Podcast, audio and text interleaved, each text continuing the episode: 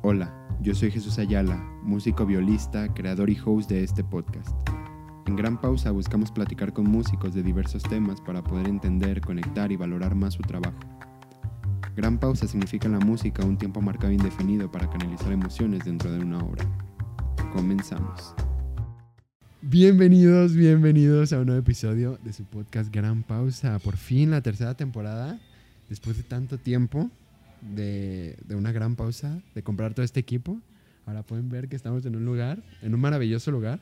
Estamos en un café, estamos aquí en Guadalajara. Déjenme leer la información porque no me la sé, la verdad. Estamos en, en el café, se llama Roart Café. Es un café de especialidad. Tienen un concepto artístico muy bueno, todos sus platillos. Y el café está enfocado a un concepto artístico que va pues muy de la mano con este podcast, ¿no? este, están ubicados en, las, en colonias 460, eh, aquí en Chapultepec, cerca de Chapultepec, como a una, dos cuadras, algo así. Eh, y el horario que tienen es de lunes a domingo de 9 a 10 de la noche, más o menos, un aproximado. El fines de semana a veces cierran un poquito más temprano, pero ese es el horario aprox de casi toda la semana. Y ahora sí, dando introducción a nuestra invitada de esta semana, de esta nueva temporada, Isis González, ¿cómo estás? Hola Jesús, muchas gracias por, por haberme invitado. La verdad es que me siento muy, muy contenta de estar empezando esta, esta temporada y pues también en este lugar que está muy bonito, muy a gusto. Muy bien. Oye, pues, oye, un tema pues un poco complicado, tal vez, porque a muchos nos pasa. Sí, Muchos tenemos la duda de saber qué hacer, qué no. Entonces, bueno, son estudios regulares y estudios musicales. sí, claro. Este, pero antes de entrar un poco en tema, me gustaría que me contaras tu historia. Pues, ¿por qué empezaste en el violín? Bueno, porque tocas violín para los que no, no lo dije, ¿verdad? Pero, y si es violinista, este, pero ¿por qué tocas violín? ¿Iniciaste con eso? ¿Iniciaste otra cosa en la música? ¿Cómo fue? Pues como una anécdota nada más para empezar, eh, yo empecé a tocar violín porque cuando yo estaba en segundo de primaria, creo que yo tenía siete años y pues quizá yo estaba muy, muy obsesionada con, con las calificaciones y todas estas cositas que hacen a fin de año para motivar a los niños, que dan medallas, que dan reconocimientos. Y en aquella ocasión, aunque yo había sacado 10 en todas las materias, no me dieron el reconocimiento y se lo dieron a alguien más. Pero pues yo estaba muy chiquita y como que realmente me, me, pues fue algo que me dolió. Y mi mamá dijo, no puede ser que tu vida gire en torno a la escuela, ¿no? Entonces tienes que buscar una actividad complementaria que te ayude a no estar pensando todo el día en eso. Sí. Y empecé en el violín eh, de una forma como recreativa, sin saber que después se volvería ya algo profesional. Claro. Y pues precisamente es que, que vamos a hablar de esto, ¿no? Ya después de eso yo tomé como unos seis años clases con, con una maestra que es mi prima, con la maestra Diana, que si nos estás viendo, pues te mando muchos abrazos. Y ya después empecé a estudiar con el maestro Cris. Ahorita estoy estudiando en la Escuela de Música, en el técnico. Y hasta, bueno, hablando de educación como complementaria, pues terminé la preparatoria, soy egresada de la prepa número 15 de la UDG.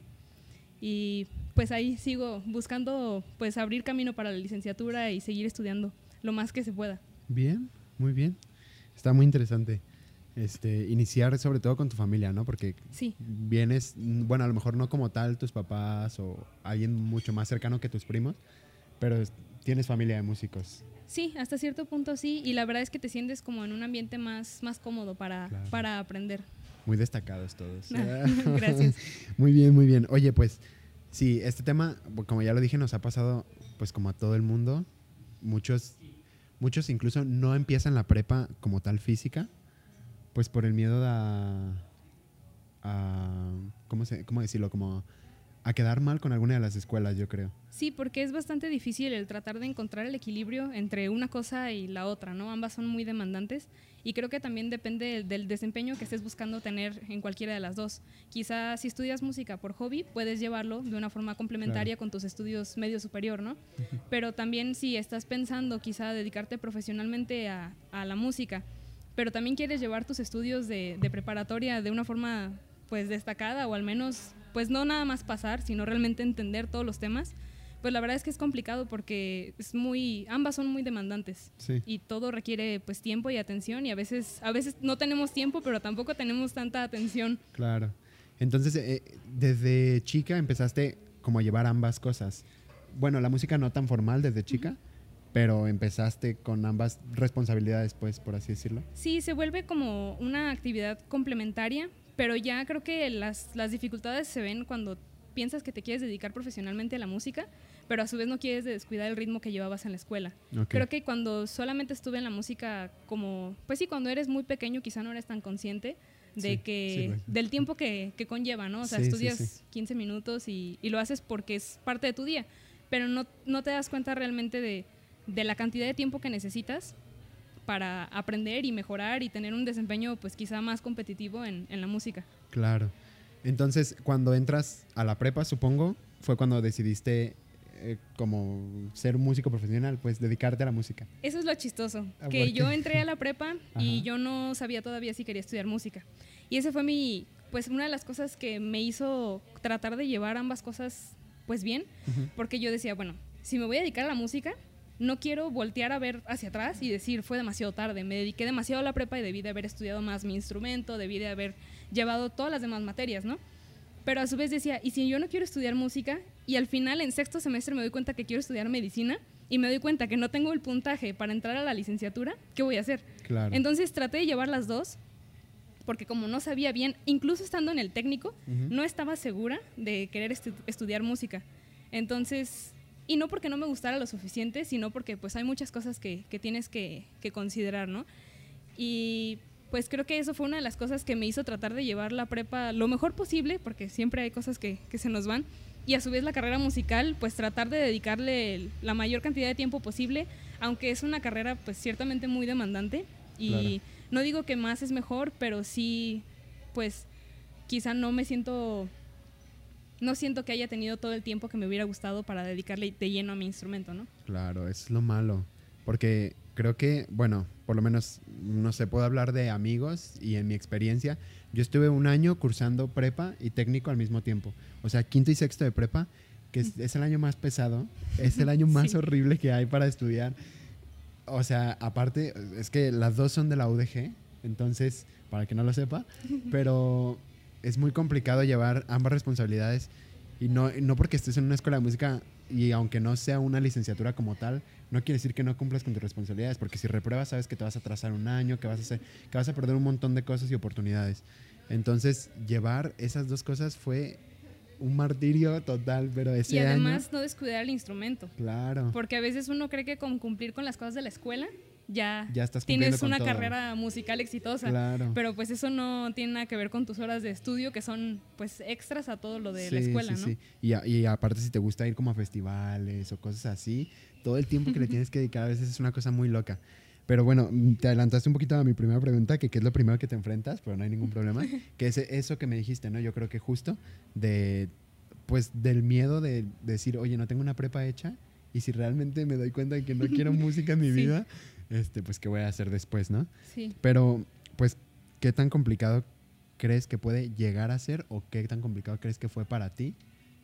Y no sé, con- contarnos un poco una historia de algo que te haya pasado, no sé. Pues yo pienso que en mi experiencia personal depende mucho de cada materia y de cada maestro, o sea, la relación que lleves con cada maestro. Yo entiendo que a veces tenemos que nosotros como músicos o incluso personas que se dedican a otra disciplina como algún otro tipo de, de actividad artística o los deportistas de alto rendimiento también, Claro. que de repente llegas y le dices, maestro, tengo que faltar tres semanas en temporada de exámenes. Y pues, ¿cómo le hacemos, no? Sí. Y hay maestros que te dicen, no te preocupes, te hago el examen después, te recibo todo después, no pasa nada. Pero hay otros que te dicen, no, ¿por qué?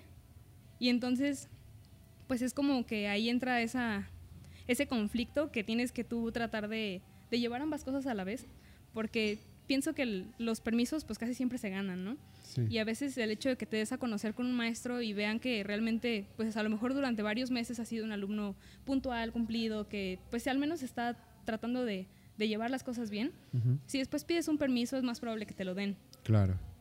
Pero el detalle es que muchas veces no coincide con las fechas en las que los maestros ya te conocen. En una ocasión, justo cuando estuve haciendo prepa y técnico al mismo tiempo, tuve que faltar dos semanas a ambas escuelas. Entonces tenía como 12 materias en las que me estaba atrasando y era mi primer semestre en el técnico. Entonces no conocía a los maestros. No, No, pues, había claro. forma de decirle, maestro, es que usted sabe que de verdad me voy a poner al corriente y que le voy a entregar todo. No, porque no sabía ni quién era yo. Claro. Y son de esas veces que dices, bueno, ¿qué hago? O sea, o me la juego o, o me quedo sin hacer las cosas, ¿no? Sí. Porque al final para esto quizás sí haya una solución, quizá no, Ujú. pero por lo general sí la hay. Y en una, en una ocasión, me acuerdo en la prepa, que yo pues pedí permiso con todos mis maestros para faltar, eran como dos semanas, y era justo en semana de exámenes. Ujú. Pero todos mis maestros habían sido muy accesibles y todos me dijeron, no te preocupes, tú vete, no pasa nada. Pero hubo un maestro que me dijo, no, pues si tú te vas, te repruebo. O sea, no te estoy dando permiso de que te vayas. Claro. Y yo le rogaba y le decía, maestro, es que de verdad, o sea, le traigo aquí, este, me invitaron a un festival y traigo aquí la carta y mire que es un festival importante y es algo muy, pues es algo que realmente quiero hacer en mi carrera, es algo muy importante para mí. Y el maestro me decía, pues sí, pero ahorita estás en la escuela y tienes que cursar mi materia. Y mi materia no te permite que te vayas y vengas y hagas esas cosas. Y yo pues dije, bueno, pues yo creo que ahí, ahí queda, Ahí ¿no? terminó. Entonces, pues ya le di las gracias al maestro, no sé por qué. y ya me iba pensando en cómo le iba a hacer para, pues no pensaba yo cancelar el, el ir al festival, pero, pero tampoco quería tener problemas con ese maestro porque sabía lo que implicaba reprobar una materia, ¿no? Claro. Y ya al final cuando me iba, el maestro me dijo, Isis, y solamente porque yo te dije que no y porque te iba a reprobar, ¿vas a dejar de seguir tus sueños? Ajá. Y yo dije, no lo había pensado así, ¿verdad? Al final, pues el maestro me dijo, yo no te estoy diciendo que te doy permiso de ir. Te estoy diciendo que si te vas, te voy a reprobar. Pero también te estoy diciendo que sigas tus sueños. Y bueno, ya yo pude deducir como que sí me estaba dando permiso y al final sí me fui. Pero pues sí, muchas veces así pasa. O sea, muchas veces el maestro te dice que no y tú dices, ¿por qué no? Si realmente yo puedo llegar y entregarle todo, ¿no? O sea, si tú te crees capaz de hacerlo, pues muchas veces tienes que tomar el riesgo. Sí, sí, sí. Incluso a veces, pues hasta administración, ¿no? Bueno, eso ya es como una pelea, pero a veces cuando algún maestro no, no te deja faltar, pues vas y hablas con administración y ya como que te dan más chance de, pues de que no te pueden reprobar. Bueno, a lo mejor sí te pueden reprobar por faltas y cosas así, pero digo, suelen ser un poco más accesibles y si entienden que tienes otra responsabilidad tan grande como es una escuela de música o, o como es un festival que es muy importante para ti, pues bueno, son accesibles. Pero no, no me pasó ninguna así como mezclada, tal cual. Solamente me acuerdo que tenía que correr yo, ¿no? tenía que salir de la Sí. prepa y me tenía que llevar a veces la viola, partituras, Comer en el atril, camino. comer en el camino. A veces salía a la una y entraba a la una ya y era como de, ¿qué? ¿Cómo le voy a hacer para llegar, no? Tenía a veces que salir, eh, pedir permiso para salir media hora antes y acá tener, pedir permiso para llegar un poquito más tarde. Sí. Porque aunque tuvieras a media hora, no alcanzaba a llegar. No. O sea, es imposible, ¿no? Entonces, pues no tengo así como una experiencia en las que no me hayan dejado irme. Solamente cuando, cuando fui a Colombia, cuando fui a un festival en Colombia, eh, fue- pasó, ya nada más estaba en la escuela de música, en el técnico. Entonces pasó que tuve que hablar con los maestros y aunque ya llevaba algunos semestres ahí, con los maestros que había agendado ese semestre, no los, no los conocía, nunca había tomado clases. Sí. Entonces, pues fue como una pena decirle, oiga, me voy a ir dos semanas a Colombia porque está un curso y que no sé qué. Pero bueno, muchos me apoyaron, unos como que no les pareció la idea.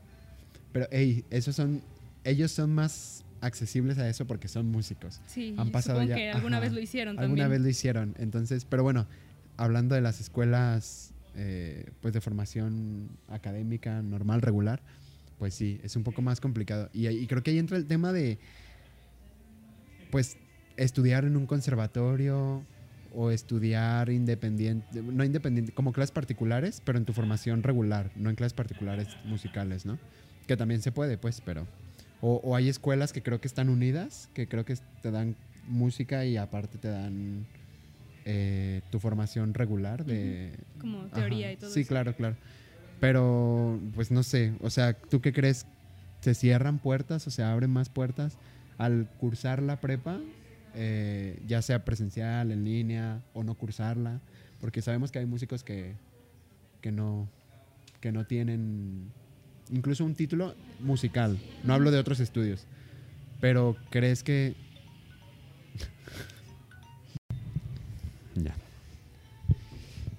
Disculpen por el corte inesperado que acaba de suceder. No sé qué pasó. Eh, bueno, te estaba haciendo una pregunta antes de que se cortara mágicamente. Que si, que si tú crees que se abren o cierran puertas en todo este tipo de, de estudios. Yo pienso que cuando estudias la, preparatoria en la modalidad que la estudies, pues, bueno, para empezar es un requisito, ¿no? Para la mayoría de las universidades. Y a menos de que tengas ya la certeza de, de, dónde quieres estudiar, con quién y todas estas cosas que son a futuro y que muchas veces vamos planeando sobre la marcha, pues yo pienso que sí es importante tener, tener una educación media superior, al menos eh, promedio, donde tú puedas, pues siempre es como un recurso que puedes, puedes usar, ¿no? Uh -huh. No digo que más sea mejor, pero sí digo que muchas veces puede llegar a ser una limitante porque hay muchos músicos que son increíblemente buenos en su instrumento y quizá tengan mucha experiencia incluso con otros instrumentos, pero llega un punto donde necesitan esa, esa formación y pues quizá es una, pues sí, una limitante para ellos. También yo pienso que en mi experiencia me ha ayudado a ser un músico convencido, okay. porque creo que si yo hubiera crecido con la idea de que yo me iba a dedicar a la música, que lo, la tuve por, por momentos, o sea, había momentos en los que yo decía, y por momentos me refiero a años, pues, ¿no? Claro. Que decía, yo realmente me quiero dedicar a la música, quiero esto, pero después surgía otra cosa y quizá cambiaba un poco mi forma de pensar. Pero si hubiera sido mi única opción en la vida, pues quizá lo hubiera hecho, pero no sé si lo hubiera hecho con la convicción con la que lo hago ahora, ¿no? Entonces creo que es lo que a muchos les pasa, que entran a la escuela de música y están cursando la prepa y terminan haciendo la prueba abierta porque se convencen de que quieren estudiar música, ¿no? Pero ya no es porque tenían que estudiar música, sino porque ellos tomaron la decisión de estudiar música sobre las otras cosas que te enseñan como de conocimiento general en la prepa, ¿no? Uh -huh. Entonces yo pienso que sí, por ejemplo, tener la prepa pues sí te abre sí te abre puertas, pero también pues quita algo de tiempo. Mucho tal vez. Quita algo de tiempo, sí, y, y no quiero decir que, que sean conocimientos que, que depositas en un saco roto y que no sirven para nada, ¿verdad? Porque al final son cosas muchas veces para la vida. Claro, claro. Y a lo mejor en la clase en la que estabas aprendiendo nomenclaturas que en tu vida vas a usar, pues aprendiste a ser tolerante o aprendiste a, a ser paciente. Así que creo que todas estas cosas llevan un, un aprendizaje quizá implícito, uh -huh. porque muchas veces decimos, ¿y a mí de qué me va a servir esto en la vida? ¿no? Pues a claro. lo mejor no te sirve para nada, pero te enseñó a ser ordenado, te enseñó a seguir reglas. Cómo o resolver problemas. Exactamente, otras cosas, ¿no? Sí, sí, sí. Okay. ¿Algo más? ¿No? no, okay. no. Pensé que te había interrumpido. Bien, bien, bien. Eh, sí, creo que tienes razón. Y además, creo, bueno, por lo menos aquí sucede en Guadalajara que, que aquí para hacer una licenciatura tienes que tener tu título de preparatoria. Entonces, pues, ¿cómo le haces? O sea, si no cursas una prepa, o si cursas una prepa en línea, o semiescolarizada, o no sé los, los métodos que haya, aparte de una prepa regular, si no tiene validez, no entras a la universidad. O sea, por más que toques bien y hagas lo que hagas en la música, si no tienes tu título, o sea, es un requisito tal cual para hacer un examen, que es el examen que aplican a todas las carreras, para la gente que no lo sepa. Y eh, aparte te hacen los filtros eh, de música. Entonces, pues sí, creo que sí es una ventaja. Y aparte por lo que dices tú, ¿no? Que te complementa en resolver problemas, en hacer tal, en cual. Pero ¿Estás contenta? Bueno, me dices que a lo que entendí me dices que sí, pero ¿estás realmente contenta con la decisión que tomaste? Porque antes no te pregunté, pero ¿cuánto tiempo cursaste la prepa y el técnico juntos? O sea, por ejemplo, en mi caso fue un año, dos semestres. ¿Y fue igual sí, contigo? en mi caso también fue, fue un año. Okay. Pero desde antes en, en, la prepa ya tenía que salir a algún festival o tenía que hacer otras cosas ya quizá musicales, pero no solamente mi estudio de instrumento, ¿no? O sea, que estaba en una orquesta, bueno, estábamos. estábamos. y, y, pues algunas otras cositas que siempre surgen y que demandan pues bastante tiempo. Entonces, la verdad es que yo sí me siento contenta uh -huh. de haber hecho la prepa. Mm, quizá hay algunas cosas que, que cambiaría en, en, la atención que le presté a algunas cosas. Creo que algunas cosas se merecían más atención y no se las di. Pero bueno, al final uno, uno aprende y, y pues sí. Pero creo que te suma mucho el hecho de...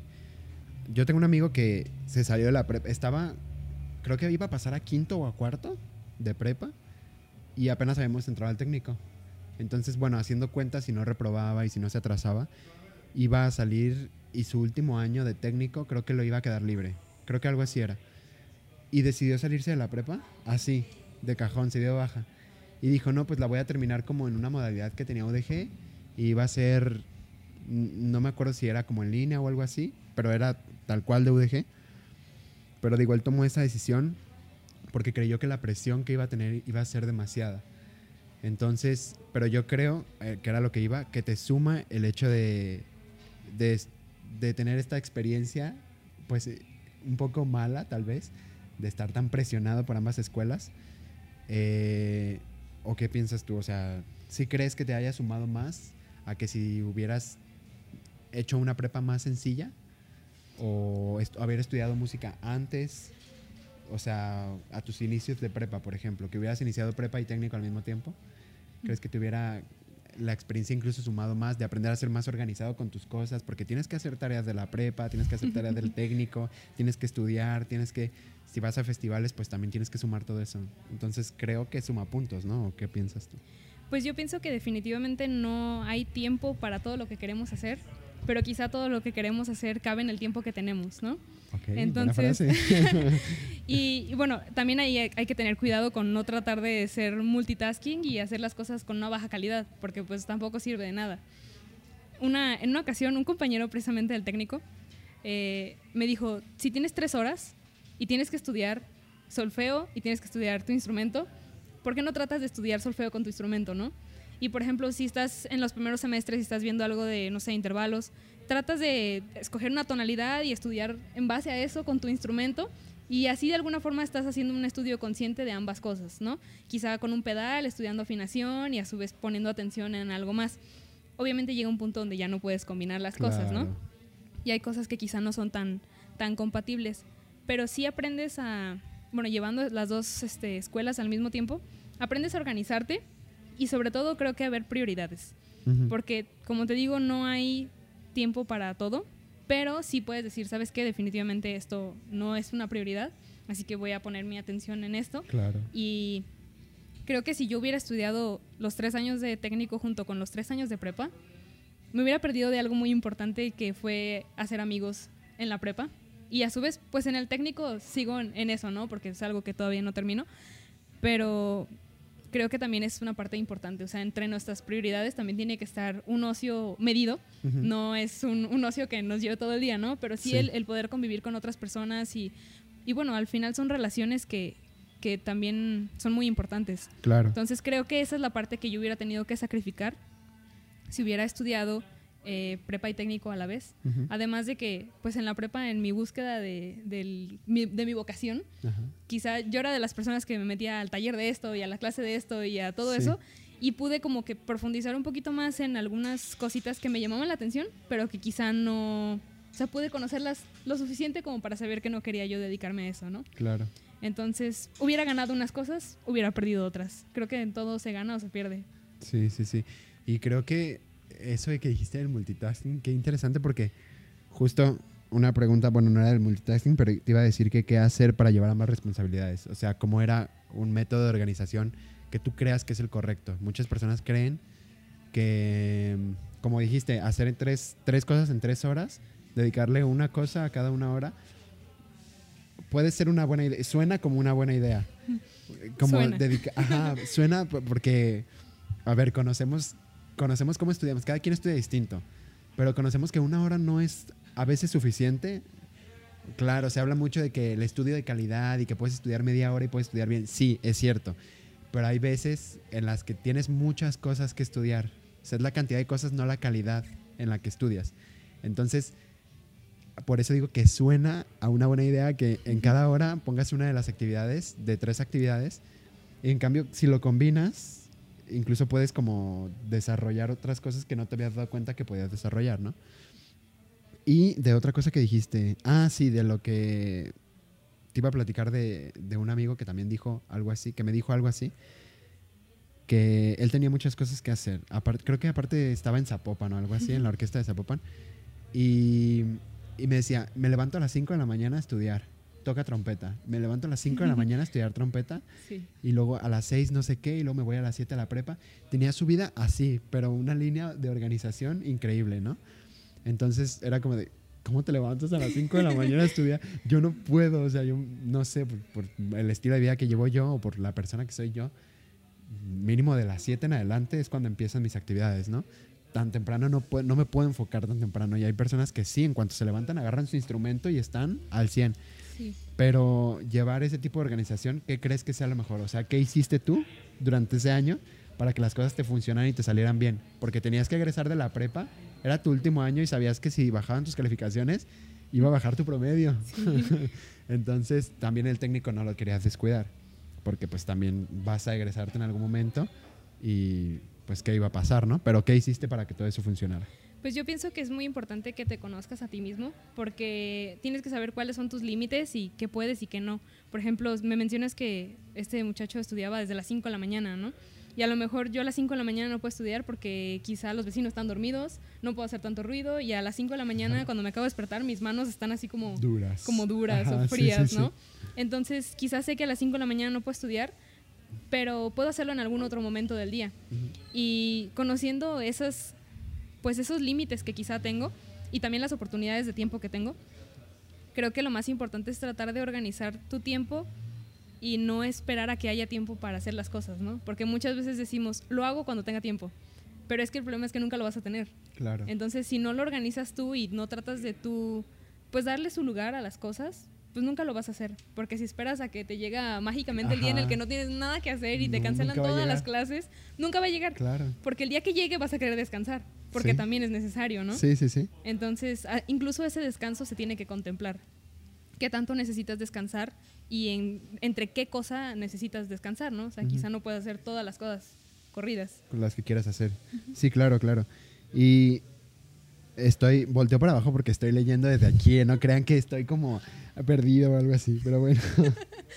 es que estoy leyendo mis preguntas, por favor. Este, eh, iba a este tema que hace rato lo mencionaste, pero no lo dije, que era el que tienes que sacrificar un montón de cosas, que justo lo dijiste, pero no, no, no te seguí la línea, se me olvidó decírtelo. El sacrificio, el sacrificio que haces consciente e inconscientemente de las cosas. Porque a veces no te das cuenta y a veces no nos damos cuenta, pero sacrificas un montón tu vida social. O sea, me pasó ese año, yo no, yo no salí a ningún lado ese año. O sea, puede parecer que es una exageración, pero se los juro que no lo es. O sea, es muy difícil, es muy complicado a veces tienes que estar en la madrugada haciendo tareas pues, de la prepa, a lo mejor ya no estudiando porque si bien es cierto lo de molestar a tus vecinos y eso. Yo no sé cómo le hacía este, yo creo que con sordina o algo así, ¿no? Sordina, para los que no sepan, es una cosa que se les pone a los instrumentos para que el volumen baje muchísimo. Este, en el baño. En el baño, así súper encerrado, no sé cómo le hacía, pero sí, el sacrificio a las cosas consciente e inconscientemente y pues no dejar de lado la prepa, pero sí restarle un poquito de atención a las materias que, a ver, seamos sinceros, hay materias que no necesitan tanta atención. No porque seas un flojo o porque no seas bueno en la materia o lo que sea, quiere decir que por eso lo estás haciendo, ¿no? Más bien es por esto de que pues tienes que estar consciente y tienes que organizar tu tiempo. Alguna vez escuché a alguien que dijo que para poder organizar tu día o tu semana mejor y para saber las cosas que quieres hacer, porque si, justo lo que dijiste, si, dice, si esperas a que te llegue una señal divina de que, ay, ahorita tengo un momento para estudiar, nunca va a llegar. Entonces, si te sientas en la noche o el domingo en la noche y te sientas una hora el domingo a organizar toda tu semana, lo que quieres hacer a cada hora, el momento del día, o un día anterior en la noche, cinco minutos a que escribas qué vas a hacer durante el día, pues te lleva a, hacer un checklist así de esto ya lo hice, esto sí, esto te sientes eficiente, haces las cosas, eres más productivo. Y suena como exagerado, pero cuando tienes todo esto encima, te das cuenta de que así tiene que ser, ¿no? Y esto es más fácil, porque tienes un orden. Entonces dices, después de esto sigue el otro y no estás solamente como tratando de organizar las cosas en el momento. Claro, ¿y, crees que hayas sacrificado algo? Pues yo pienso que volvemos a lo mismo de las prioridades. En, en mi caso, creo que para mí no era tan importante el, no digo mi vida social, sino el quizás salir en cosas que no tuvieran quizá relación con lo que yo estaba buscando en ese momento. Claro. Pero sí me doy cuenta de que, por ejemplo, en la prepa, quizá cuando yo recién entré a la prepa y estaba en primer semestre, las primeras semanas, mi círculo de amigos eran personas que me caían bien. Sigue, sigue. Pero, pero después eh, mi círculo de amigos fueron personas con las que podía trabajar. Ajá. Y eso pues ya es muy diferente porque aprendes a llevarte bien con las personas con las que puedes hacer un buen equipo y puedes, este, pues es como que aprovechas el tiempo para las dos cosas, para convivir con personas que te caen bien y a su vez con las que puedes trabajar y realmente hacer, pues sí, muchas veces necesitas tener equipos y hacer un buen trabajo en equipo. Y así yo creo que también pasa en la música, ¿no? Que te empiezas a rodear de personas que están como en un círculo común, o sea, que tienen algo en común contigo y que te los encuentras en la orquesta y en la escuela y acá y en todos lados y que pues quizá no son precisamente las personas que son completamente ajenas a pues sí a tus estudios, pero pues te caen bien y también pues coincides con ellas. Sobre todo eso, tratar de buscar personas con las que coincidas en muchos aspectos. Pues sí, yo creo que lo que dices es muy cierto. Como que aprender a relacionarte, aunque, bueno, no que seas una persona antisocial, ¿verdad? Pero tienes que aprender a relacionarte bien, aunque no tengas tiempo. O sea, eso no es una excusa como para decir, ay, no tengo amigos o no salgo, no esto. Pero digo, a veces inconscientemente creo que lo hacemos. O a veces conscientemente, por eso decía como estas dos líneas, ¿no? De saber qué hacer y qué no hacer. Pero bien, pues ya casi para terminar, eh, pros y contras que le ves a estudiar en ambas escuelas? Pues pros, quizá que tienes como una visión más amplia de, más conocimientos. Y no siempre, pero muchas veces sí. o en algunas materias que te das cuenta de que algo te gustó y quizá eres más, puedes tener un hobby, porque quizá conociste algo en la prepa que te gustaba y después lo, lo sigues estudiando por, por hobby, como en mi caso, por ejemplo, en la prepa tomé una TAE de, de plantas y ahora sé que me gustan mucho las plantas, pero no me dedico a las plantas. Claro. Pero quizá no hubiera sabido que me gustaban tanto si no hubiera tenido ese, ese acercamiento en la prepa, ¿no? Y también, pues, relaciones. La verdad es que sí tienes muchas, o sea, conoces mucha más gente. Y no siempre es lo mejor el conocer a medio mundo, pero sí creo que, pues, conoces a personas que tienen una... Ahora volvemos a, a la otra parte, ¿no? O sea, conocer a personas que están buscando algo diferente a lo que buscas tú y complementarse. Claro. O sea, el tener amistades que te complementan, porque quizá van a estudiar algo que no tiene nada que ver con lo tuyo, ellos no tienen ni la más remota idea de, que, de qué se trata tu carrera, sí. pero terminan aprendiendo. Y a su vez tú terminas aprendiendo de la suya, ¿no? Claro. Y pues solamente creo que eso serían algunas de las... Perdón. Mi cerebro se desconectó. Ese señor nos interrumpió, una disculpa. bueno, entonces te decía que de los, de los pros, pues es eso, el conocer a más personas y el que te abre muchas puertas. O sea, el tener un papel en la mano que te diga que estudiaste la preparatoria, te abre muchas puertas a, pues sí, a cosas que no sabes que van a venir en el futuro y más vale tenerlo que no tenerlo. Sí. Contras, pues la verdad es que quizá no te puedes enfocar tan, tanto en lo que tú quisieras y sobre todo pues el tiempo, ¿no? Sí. Que te gustaría tener más tiempo para dedicárselo a lo que quieres estudiar y pues sí, quizás ser como más objetivo. Y pues también que quizá empiezas un poco más tarde a dedicarte ya como profesionalmente a, a la música. Claro. Porque pues el estar llevando las dos cosas al mismo tiempo como que quizá no te permite estar en dos orquestas y ensambles de cámara y estar tomando clases particulares y estudiar todas las horas que deberías al día y poner atención en la escuela lo suficientemente bien, pues porque también esa es otra cosa. Más allá del tiempo, a veces nuestra cabeza no puede con todo. Es demasiada información y no podemos estar pensando en en todo, todo el tiempo. Entonces eso también es algo que quizás se nos, se nos va un poquito. Pero yo pienso que depende de cada quien. O sea, depende de cada quien si en tu vida tiene más pros o contras. Ahí está, o sea, está en ti el, el tomar la decisión de qué es lo que para ti crees que sea mejor. En mi caso definitivamente fue la, la mejor elección, pero quizá entiendo que en la vida de otras personas no sea igual.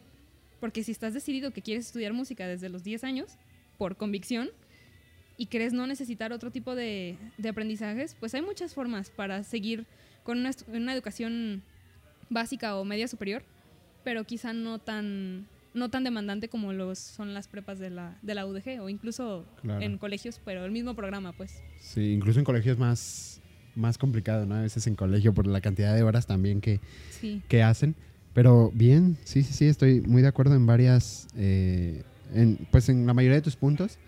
Solamente me gustaría agregar como algunos más. Yo creo que en pros sí te, te suma bastante el hecho de, de las herramientas que te da la prepa mm, o cualquier parte de tu formación académica que estés cursando, sea secundaria, primaria, prepa, lo que sea. Creo que te da bastante de aprendizaje, pues sí, como dices, no, a lo mejor no resolviendo problemas de matemáticas o aprendiendo de historia, de no sé qué, o sea, no no hablando específicamente de eso, sino de toda la experiencia que conlleva la prepa, ¿no? Eh, y de contras, pues yo creo que sí, lo malo es... Ah, es que aquí difiere mucho porque, a ver, pues las escuelas no te dan mucha opción y la ciudad y las personas no te dan muchas opciones porque luego si, si terminas la prepa y luego empiezas con el técnico, luego te dicen que estás muy grande. Sí. Entonces normalmente egresas a los 18 de la prepa y a esa, hora, a esa edad ya ingresar a un técnico, no a una licenciatura, a un técnico, es como de, "Mm, ya estás muy viejo. Entonces, pues sí, ese es un problema, pero bueno, eso no es tal cual como culpa de, de nosotros, pues por así decirlo.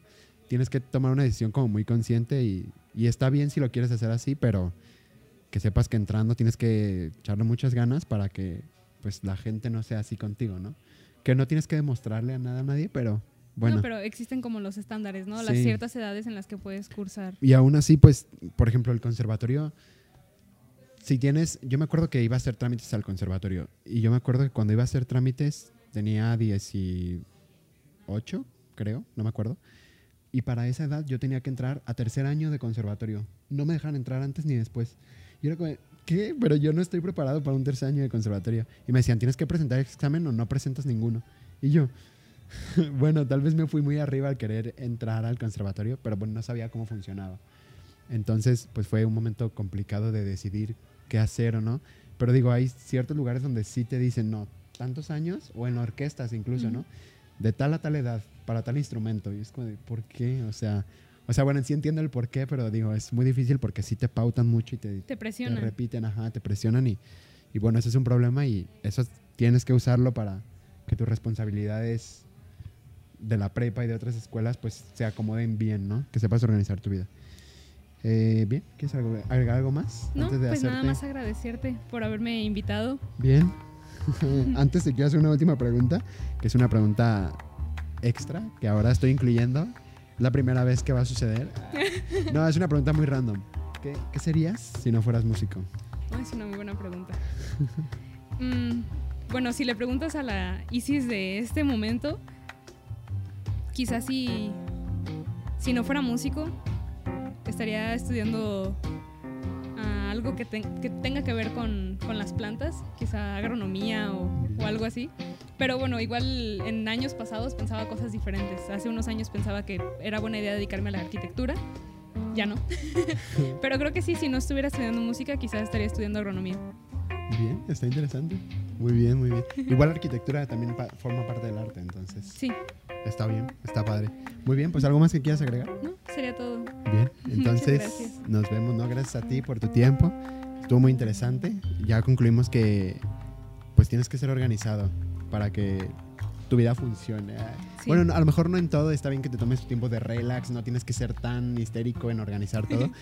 Pero digo, en, en estudios y todo eso, pues creo que sí tienes que hacerlo para pues para sobresalir, pues yo creo que es lo que todo el mundo quiere, ¿no? Por algo entras a una escuela y por algo te quieres dedicar a la música y etcétera, etcétera. Pero bien, pues muchas gracias por tu tiempo, Isis. No, gracias a ti, Jesús. Muchas gracias a todos por escucharnos Gracias. y vernos. Ah, esto es nuevo. ¿eh? Y pues nos vemos la siguiente semana.